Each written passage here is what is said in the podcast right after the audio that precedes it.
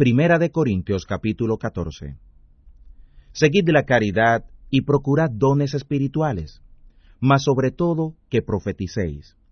Porque el que habla en lenguas no habla a los hombres, sino a Dios, porque nadie le entiende, aunque por el Espíritu hable misterios. Mas el que profetiza habla a los hombres para edificación y exhortación y consolación. El que habla lengua extraña, a sí mismo se edifica, mas el que profetiza, edifica a la iglesia de Dios. Así que, quisiera que todos vosotros hablaseis lenguas, pero quisiera más que profetizaseis, porque mayor es el que profetiza que el que habla lenguas, a no ser que interpretare, para que la iglesia tome edificación. Ahora pues, hermanos, si yo fuere a vosotros hablando lenguas, ¿qué os aprovechará? Si no os hablare o con revelación, o con ciencia, o con profecía, o con doctrina. Ciertamente las cosas inanimadas que hacen sonidos, como la flauta o la vihuela, si no dieren distinción de voces, ¿cómo se sabrá lo que se tañe con la flauta o con la vihuela? Y si la trompeta diere sonido incierto, ¿quién se apercibirá a la batalla? Así también vosotros, si por la lengua no diereis palabra bien significativa, ¿cómo se entenderá lo que se dice? Porque hablaréis al aire. Tantos géneros de voces, por ejemplo, hay en el mundo, y nada hay mudo. Mas si yo ignorare la virtud de la voz, seré bárbaro al que habla, y el que habla será bárbaro para mí. Así también vosotros, pues, que anheláis las cosas del Espíritu, procurad ser excelentes para la edificación de la iglesia. Por lo cual, el que habla lengua extraña, ore que la interprete. Porque si yo orare en lengua desconocida, mi espíritu ora, mas mi entendimiento es sin fruto. ¿Qué pues? Oraré con el espíritu, mas oraré también con entendimiento. Cantaré con el espíritu, mas cantaré también con entendimiento. Porque si bendijeres con el espíritu, el que ocupa lugar de ignorante, ¿cómo dirá amén a tu acción de gracias? Pues no sabe lo que has dicho, porque tú a la verdad bien haces acción de gracias, mas el otro no es edificado.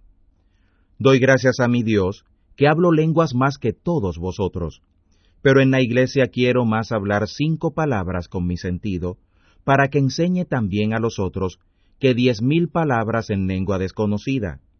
Hermanos, no seáis niños en el sentido, sino sed niños en la malicia, pero perfectos en el sentido.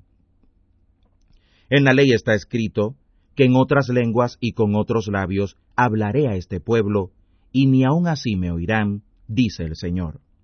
Así que las lenguas son por señal no a los fieles, sino a los incrédulos, mas la profecía no se da a los incrédulos, sino a los fieles de manera que si toda la iglesia se juntara en uno, y todos hablan lenguas, y entran indoctos o incrédulos, ¿no dirán que estáis locos?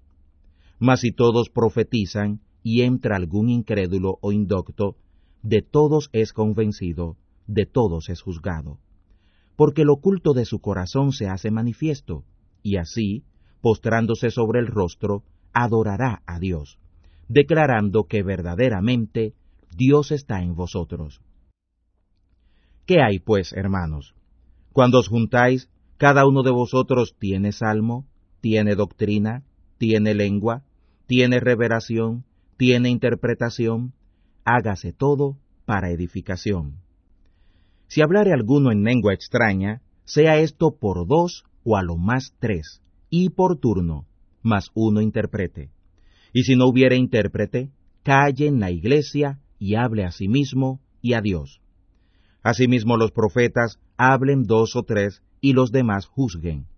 Y si a otro que estuviere sentado fuere revelado, calle el primero, porque podéis todos profetizar uno por uno, para que todos aprendan y todos sean exhortados.